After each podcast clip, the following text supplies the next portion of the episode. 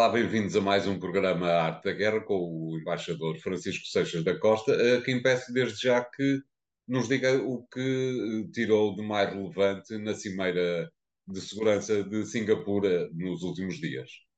A Cimeira de Segurança de Singapura, vale a pena contextualizar, é, é uma realização do Instituto Internacional de Estudos Estratégicos, uma entidade uh, inglesa, uh, que, no fundo, procura fazer no quadro uh, da Ásia-Pacífico aquilo que já existe na Europa com a, a chamada Conferência de Munique. E, portanto, é uma organização que procura que no fundo procura congregar eh, os países da região e também aqueles que estão interessados na região. Eh, eh, no fundo, eh, tem-se vindo ao longo, dos anos, ao longo dos últimos anos a dar conta que a conferência acaba por ser um pouco à, à volta daquilo que é a tensão entre os Estados Unidos e a China. Eh, e o que se torna interessante é, por um lado, avaliar o modo como cada um dos países se comporta nessa conferência e, por outro, também ver como é que os países da região, eh, nomeadamente aqueles que têm uma maior proeminência em matéria de segurança e defesa, eh, olham e se, e se projetam ao nível do próprio discurso nesta conferência. E foi o que aconteceu este ano, em que o orador principal era o, o, o ministro de, da Defesa eh, da Austrália. E a Austrália, como é sabido, nos últimos anos tem vindo a ser seguida pelos observadores internacionais em função de, do seu alinhamento e do modo como esse alinhamento com os Estados Unidos, que é tradicional, eh, se tem processado. A Austrália é um país, digamos, ocidental, no sentido tradicional das opções, que ao longo dos anos tem uma relação privilegiada com os Estados Unidos. Uh, no fundo, é uma ponta de lança daquilo que são os interesses americanos uh, e, por outro lado, utiliza essa relação com os Estados Unidos como uma forma da sua própria proteção.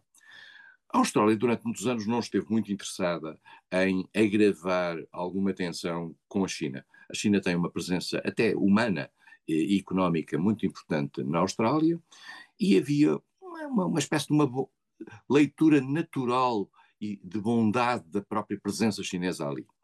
Os últimos, as última, última década tem mudado isso. A Austrália, que tem, na China, que tem na China um dos seus principais parceiros económicos, eh, começou a reagir relativamente àquilo que considera ser alguma intromissão da China no seu território e começou a sublinhar mais as dimensões de segurança, eh, quer até segurança interna, na sua relação com a China. Isso levou a uma reação muito violenta por parte de Pequim, que nos últimos três anos se traduziu eh, numa espécie de congelamento das relações diplomáticas, embora com, com portas de diálogo abertas, e um, uma forte eh, redução eh, do comércio, o que é desvantajoso, aparentemente, para ambas as partes. Este novo governo australiano, que é um governo trabalhista, eh, mas que não tem grandes di diferenças, aparentemente, em termos de posicionamento face ao anterior governo conservador, está, no entanto, a ter agora uma atitude de tentativa de maior diálogo com a China no momento em que a China também está mais tensa. É preciso percebermos que a Austrália fez há pouco tempo uma, uma digamos, uma jogada eh, em termos de posicionamento internacional, que foi a criação do AUKUS, uma estrutura de segurança com os Estados Unidos e com, Reino, e com o Reino Unido, e fez, além disso, isso é que mais perturbou a China, uma opção pela aquisição de submarinos eh, nucleares, nucleares, tanto vamos, vale a pena dizer, nucleares na propulsão de submarinos, na propulsão de submarinos, não necessariamente por transportar armas nucleares. Eh, que ia comprar à França e agora decidiu comprar aos Estados Unidos. E isso perturba a China, naturalmente. Para além da França, que muito se queixou na altura. A França muito se queixou na altura por razões eh, comerciais e menos estratégicas até do que comerciais. O que nós estamos a dar conta no, no, na, na, zona asiática é que há, aparentemente, eu digo isto com todo o cuidado, uma ligeira dissonância entre os parceiros, alguns parceiros, mas quase todos, eh, americanos na área e a estratégia dos Estados Unidos, por uma razão muito simples. Os Estados Unidos eh, usam os parceiros na área como parte da sua estratégia nacional. Faz parte da atitude americana eh, tradicional.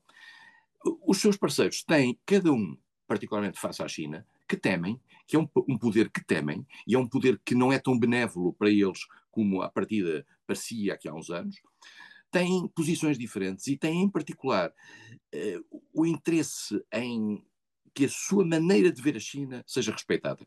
Isto é válido para o Japão, uh, que está neste momento num processo de reconversão até securitário, é válido para a Coreia do Sul, é válido para a Indonésia, é válido para as Filipinas, e agora, nesta linguagem do Ministro de, de, da Defesa na reunião de Singapura, uh, notou-se alguma nuance relativamente à posição americana. Mas, digamos, a mensagem geral, que eu penso que é uma mensagem que ele sabe que pode ser subscrita por todos os parceiros da região, é a noção de que qualquer incidente que pudesse ser criado entre os Estados Unidos e a China teria consequências, consequências catastróficas para, não só para a região, mas até para o mundo. E o que é que são esses, esses, esses, esses problemas? Nós, o que é que reparamos? Precisamente na altura desta conferência de Singapura, tivemos um incidente, ou dois incidentes, um incidente grave entre, duas, uma, entre uma fragata americana e um vaso de guerra eh, chinês, eh, digamos que se aproximaram a quase 150 metros naquilo que é o chamado Mar do Sul da China. E por outro lado tivemos incidentes aéreos, também parecidos, com algumas tensões. E tudo isto tem a ver com o quê? Tem a ver, em primeiro lugar, com a postura americana relativamente ao, à, à defesa da, da integridade de Taiwan, e a leitura chinesa de que Taiwan é uma questão interna chinesa e que tem que ser resolvida entre a China e Taiwan. Ora bem, não é esta a leitura americana, não é esta também, vale a pena dizê-lo, a leitura dos parceiros, uh, dos parceiros asiáticos uh, dos Estados Unidos. E os Estados Unidos consideram que têm o direito de, por exemplo, atravessar livremente o estreito, chamado estreito entre Taiwan e a China. A China interpreta os seus direitos naquela área à luz do conceito que tem de que há só uma China. E, portanto, a China diz que não se importa que haja, digamos, eh, uma passagem inocente de navios por ali, não quer ali uma passagem obsessiva e forte de navios americanos. Nós temos aqui que ver claramente uma coisa que já aqui dissemos e que às vezes no mundo ocidental não é muito simpático a ouvir: os Estados Unidos andam por todo o mundo com a sua frota uh, marítima. Se amanhã a China tivesse a sua frota nas costas da Flórida ou, ou da Califórnia, se calhar a reação americana não era muito simpática. Mas não, a China, eh, os Estados Unidos consideram, tem ali a sua sexta, sétima frota, e que podem andar por ali. Verdade, isto é verdade. Isto é, uh, à luz do direito internacional, a China não tem direito de limitar a circulação naquela área. Porque, não, porque, porque a sua perspectiva de soberania ali contradiz a lei internacional. É verdade. E os Estados Unidos têm esse direito. Uma coisa é ter o direito, outra coisa é andarem obsessivamente em cima da fronteira chinesa e das costas chinesas. e volto a dizer, se a China fizesse o mesmo nas costas dos Estados Unidos, provavelmente não seria tão simpático. Mas eh, aparentemente só os do nosso lado é que têm a razão e os outros nunca têm. E portanto, há aqui este problema e esta tensão. Por outro lado, na Conferência de Segurança, e voltando à, à pergunta inicial, uh, o, o, o, o, Ministro da Defesa chinês uh, não quis encontrar-se com o Ministro da Defesa americano, Lloyd Austin, e não quis encontrar-se, eh, cumprimentou, no entanto, durante o jantar, mas não quis encontrar por uma razão que eu devo confessar que, de certa maneira, também posso compreender. É que o Ministro da Defesa chinês está debaixo de um processo de sanções americano. É, é, é imposto, aliás, ao tempo de Donald Trump e que Joe Biden nunca levantou. Portanto, até até por uma questão de, personalização, é capaz de ser um pouco complicado que o Ministro da Defesa chinês esteja a falar normalmente com Lloyd Austin, quando o país de Lloyd Austin é Ministro da Defesa o mantém sob sanções. E, portanto, estamos aqui num processo que precisa de uma desescalada. Uh, Parece-lhe, embaixador, que já estamos uh, num país novamente, num, num, planeta novamente bipolar, ou só estamos a caminhar, e se for uh, essa a sua ideia, só estamos a caminhar para um país bipolar, parece-me que estamos a, a, caminhar com muita velocidade. Esta questão da semana passada, da Comissão de Segurança Nacional ter uh, obrigado a que uh, os, uh, o material da Huawei fosse retirado do 5G, não lhe parece uma escalada nesse sentido? Não é uma questão nova, como é sabido, é uma questão que já há vários anos tem vindo a ser discutida e, e, aparentemente reúne o consenso, quer nos países da NATO, quer na União Europeia, a, a circunstância de que, eh, por virtude de, de, de, uma outra face da guerra, de que nós não falamos, que é a questão da, ciberespionagem, há quem considere que a circunstância de determinados, eh, determinados equipamentos poderem estar ligados àquilo que é o, o centro chinês de informação pode ser perigoso. Mas isso é perigoso porquê? Porque nós consideramos que a China é um adversário. E, portanto, e houve uma evolução, como, como temos, como aliás aqui avaliámos várias vezes, quer no, conceito, no novo conceito estratégico da NATO, quer na bússola estratégica europeia, houve uma evolução face àquilo que há 10 anos era considerado uma relação normal com, com a China e que hoje a China é tido ou como adversário ou como um poder, ou como um poder eh, inimigo para, para alguns, eh, e portanto na linguagem americana isso aliás é muito comum, quer a nível republicano, quer a nível democrático, e portanto há hoje uma grande preocupação com a China, por aquilo que o António disse, é que estamos num mundo bipolar, e no mundo bipolar normalmente eh, ou se escolhe um lado ou se escolhe o outro, e, e esse ponto, e a China, a China curiosamente é um país que cria problemas a essa escolha. Porquê? Porque ao longo das últimas décadas as economias ocidentais e chinesas imbricaram-se de tal maneira que o chamado decoupling, isto é, a separação, é muito difícil, sem criar problemas gravíssimos às economias dos dois países. Portanto, a, a ideia é mais o de-risking, e é, isto é, re, reduzir os riscos, e o reduzir os riscos, nisso inclui-se a questão da Huawei. Claro. E depois, e, e, o terceiro D, não para utilizar os três Ds da Revolução Portuguesa, mas o terceiro D é o diversificação. Isto é, tentar ir para outros mercados. Mas aí já não há muitos mercados, porque os dois lados estão muito claros e a economia chinesa, que é uma das mais poderosas economias mundiais, é difícil escapar a ela, uh, a menos que o mundo continuemos só a dar-nos com quem pensa da mesma maneira que nós. Mas essa não costuma ser a regra da globalização. Claro. Muito bem, eh, embaixador, obrigado. Vamos fazer aqui o primeiro intervalo do programa de hoje. Voltamos já de seguida com o segundo tema. Até lá.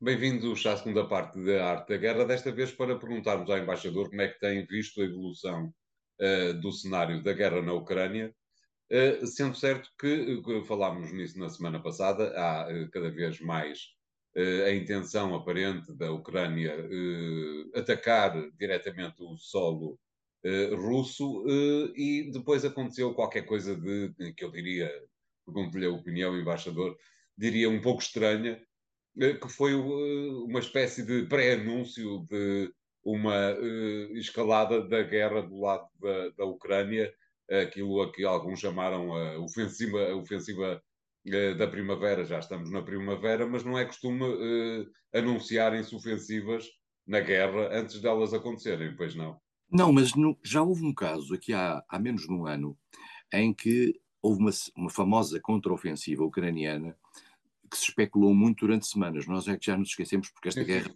parece uma telenovela em que os episódios se vão repetindo e passadas semanas estamos sempre no mesmo sítio. E, e, na realidade, aqui há, um, aqui há cerca de um ano, uh, houve uma, uma suposta contraofensiva que tinha, lembro perfeitamente, que dizia que era para a zona de Kherson, que era para a zona sul. Uh, Também na primavera, provavelmente porque tinha a ver com o degelo, não é? Tinha a ver com o degelo e tinha a ver com, digamos, no fundo, a reação ucraniana àquilo que tinha sido o primeiro ataque uh, russo. E, e, e, no fundo, teve a ver com o recuo que os russos fizeram nessa altura, se nós lembrarmos bem, quer da zona da capital de Kiev, quer da zona de Kharkiv, quer no sul, precisamente por essa pressão, o que estabilizou mais ou menos uma, uma nova fronteira na zona sul. Kiev precisa desta ofensiva por razões eh, obviamente para, para, para, contrariar os russos, mas por outro lado também para contentar os ocidentais, porque sendo Kiev recipiente de uma, uma de uma imensa ajuda de natureza militar, é preciso eh, mostrar a eficácia disso, porque pode haver um momento em que haja, da parte do, daqueles que ajudam eh, eh, a Ucrânia, uma espécie de cansaço não necessariamente dos governos, mas das opiniões públicas, porque há, opiniões, há, há, há governos que são sensíveis às opiniões públicas, particularmente em, em, países mais democráticos e em que os governos não controlam as opiniões públicas.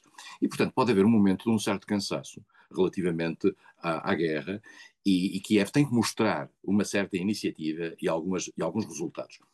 Uh, esse anúncio da, da, da, da contraofensiva foi feito por Kiev, com coisas diferentes, com filmes, com vídeos, etc.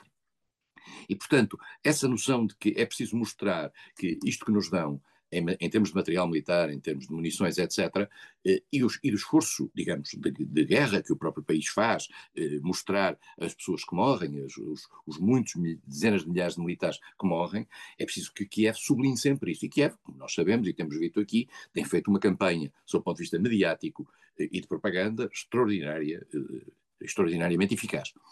E dentro dessa propaganda, já agora vale a pena dizer, está também esta movimentação que o António aqui há tempos qualificou, estes périplos de Zelensky por, um pouco por todo o mundo, um, eh, isso também faz parte digamos, este mostrar de, desta atividade, hiperatividade, faz parte do interesse de Kiev de manter abertas as portas, eh, e Kiev não teve sempre abertas as portas, Kiev no início, eh, digamos, radicalizou muito a sua posição eh, encostando-se aos ocidentais e agora, neste momento, está a tentar abrir portas. Está a tentar abrir portas no Médio Oriente, está a tentar abrir portas na África, eh, está a tentar abrir portas na Ásia, em relação a vários países. E para fazer o quê? Para não ficar necessariamente colado, digamos, a uma espécie de prolongamento da força americana. Quer dizer, portanto, Kiev quer criar politicamente alguma legitimidade. Porquê? Também porque percebe que a Rússia, depois deste, do, do primeiro embate, tem vindo a, a garantir algum espaço, não necessariamente de apoiantes, mas pelo menos aqueles que lhe são neutrais e que são claramente aqueles votos, por exemplo, de abstenções nas Nações Unidas, que são muito significativos, por muito que os pró-ucranianos defendam o contrário. Aquilo é muito significativo de que há uma parte do mundo que não quer tomar posição, e em particular eu volto a dizer isto com toda a frontalidade, porque há uma parte do mundo forte que é anti-americana. E neste momento, uh, uh, o posicionamento na questão da Ucrânia tem muito a ver com o anti-americanismo de grande parte do mundo, nomeadamente da África uh, e, e, de, e, de, alguma área, por exemplo, da, da, do Médio Oriente, que, que se sente, de certo modo, um pouco órfã em função do novo posicionamento americano. E, portanto, nós estamos aqui num tempo complicado. Estamos à espera desta ofensiva, não se sabe, há especulações várias sobre, sobre o que é que será essa ofensiva. Os russos, nas últimas horas, nós estamos a gravar isto muito cedo esta semana, eh, disseram que a ofensiva se está a fazer na zona do Donbass, era uma das zonas possíveis. Uh, onde se dizia mais que a ofensiva podia ter um grande impacto seria no Sul. E porquê no Sul? Porque permitiria, se, fosse, tivesse sucesso, uh, em particular se chegasse a Mariupol, por exemplo, ou a Melitopol, criar uma dificuldade de ligação da Rússia terrestre, da Rússia para a Crimeia. Se essa ligação fosse quebrada, isto é, se esse, essa espécie de ponte terrestre desaparecesse, a Rússia ficava numa situação muito difícil. E há quem diga que seria essa a opção da, da, da Ucrânia. Eh, este tempo é um tempo complicado, é um tempo em que a Rússia continua a fazer grandes ataques por drones e por mísseis. Às vezes não se percebe exatamente se os drones não são para criar dificuldades na, na detecção da, antiaérea para que os mísseis tenham maior eficácia, mas a Rússia tem atacado, por exemplo, tem atacado, atacou um aeroporto, e isto foi reconhecido pelos ucranianos, um aeroporto na parte central eh, do, da, da, da Ucrânia, esse aeroporto eh, segundo os russos, eh, atacaram, atacaram, atacaram eh, postos de comando, estações de radar, equipamentos de aviação, depósitos de armas e munições, nós já percebemos que a linguagem gongórica e mentirosa é dos dois lados. E, Exato. portanto, isto provavelmente é falso, isto é, provavelmente o aeroporto foi atingido, mas, quer dizer, o, aquilo que sistematicamente aquele senhor fardado que nos aparece com um ar muito e, e, e, fixo da, das imagens russo, diz, normalmente não confronta, não diz, não, não diz bem com a realidade. E do outro lado, tudo aquilo que os Ministérios, de, tudo aquilo não, muito daquilo que o Ministério da Defesa inglês e, uh, e o Instituto para os, Estudos, para, para os, Estudos, da Guerra americano produzem são também mentiras. Grande parte são mentiras, outras, algumas são verdades, porque, e porque são verdades, tent, porque são verdades, tentam esconder uh, as mentiras. E portanto estamos aqui num jogo de percepções. Eu não acredito nem no lado russo, nem no lado ucraniano, devo confessar, e nem por, e nem por um ser mais simpático que o outro deve ser necessariamente levado a sério. Claro. Eh, muito bem, vamos fazer aqui o segundo intervalo do programa de hoje. Voltamos já de seguida com o último tema. Até lá.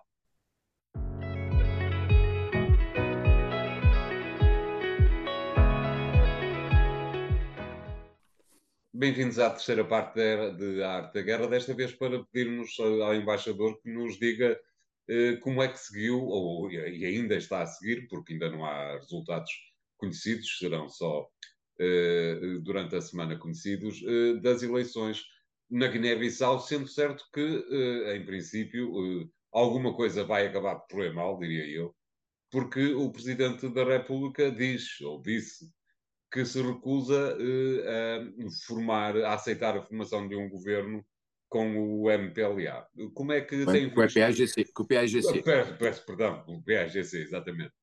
Eh, como é que tem visto esta, as eleições neste fim de semana, embaixador? Nós temos que entender que a Guiné-Bissau vive atualmente um regime sob um regime autoritário.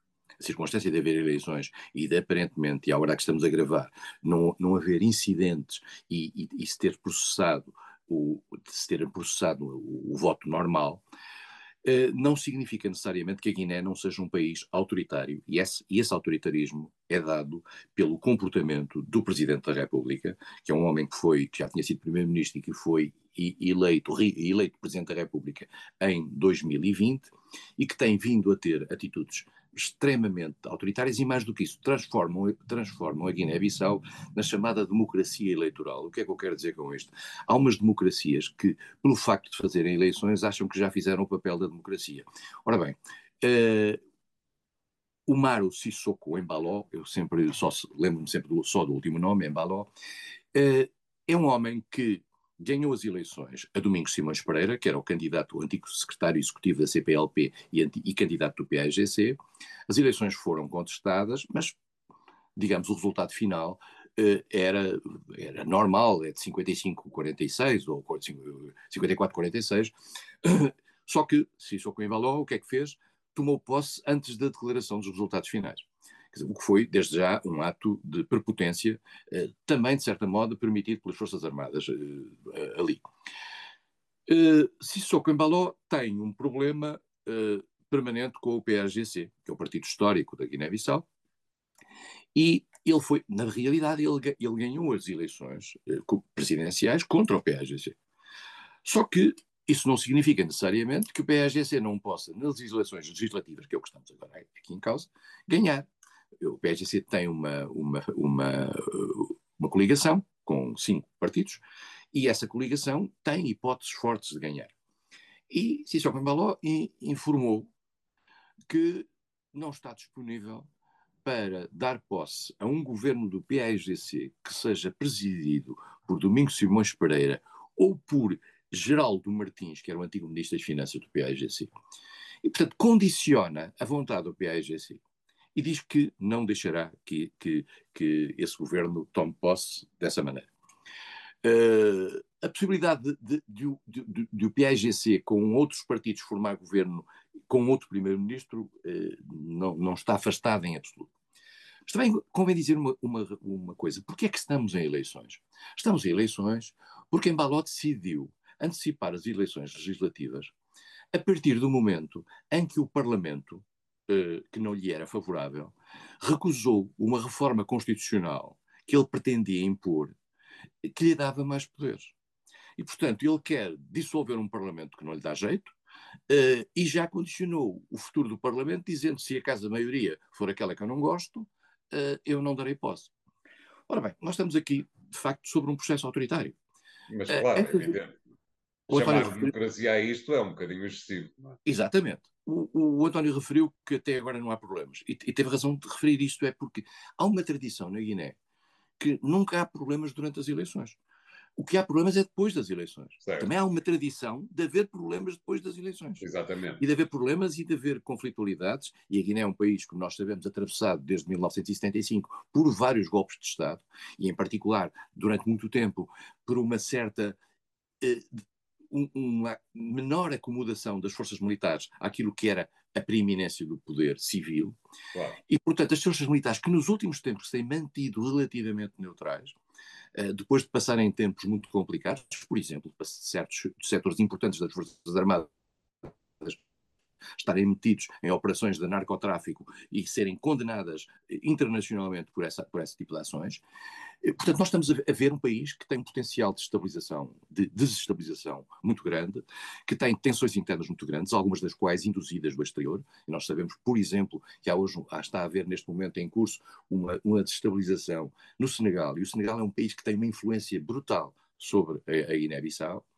E, portanto, eu diria que não, não se augura nada de bom destas eleições forçadamente antecipadas, particularmente se o presidente mantiver esta sua atitude autoritária e, e, o seu e a sua noção de que, como ele disse aliás uma vez numa frase notável, eh, não interessa o que diz a Constituição, interessa o que eu penso. Exato. E, portanto, esse tipo de afirmações demonstra bem uh, o grau de, de, abertura da Guiné-Bissau.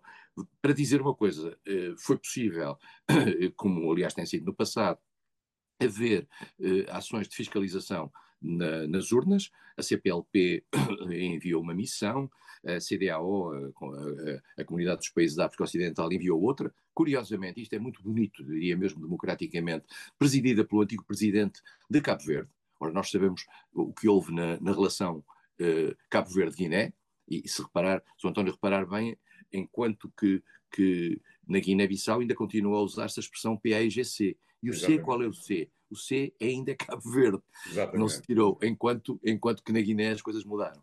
Eh, nem em Cabo Verde as coisas mudaram. Portanto, mas apesar de tudo, significa que as relações entre os dois países, isso é muito simpático no quadro global da CPLP, funciona, funcionam bem. Vamos ver, vamos esperar melhor. Eh, de qualquer maneira, eh, embaixador, parece-lhe que a CPLP, exatamente, não poderia ter um papel mais pedagógico no meio da, de toda esta confusão que acompanha a Guiné-Bissau há tantos anos? O António, um país que uma, uma, organização como a CPLP que tem dentro de si um país como a Guiné Equatorial não tem autoridade moral nenhuma para dar lições a ninguém. Certo. Muito bem. Obrigado, embaixador. Eh, ficamos hoje por aqui. Continua a seguir-nos eh, no podcast do programa que encontra nos sites do Jornal Económico. Até para a semana. Obrigado.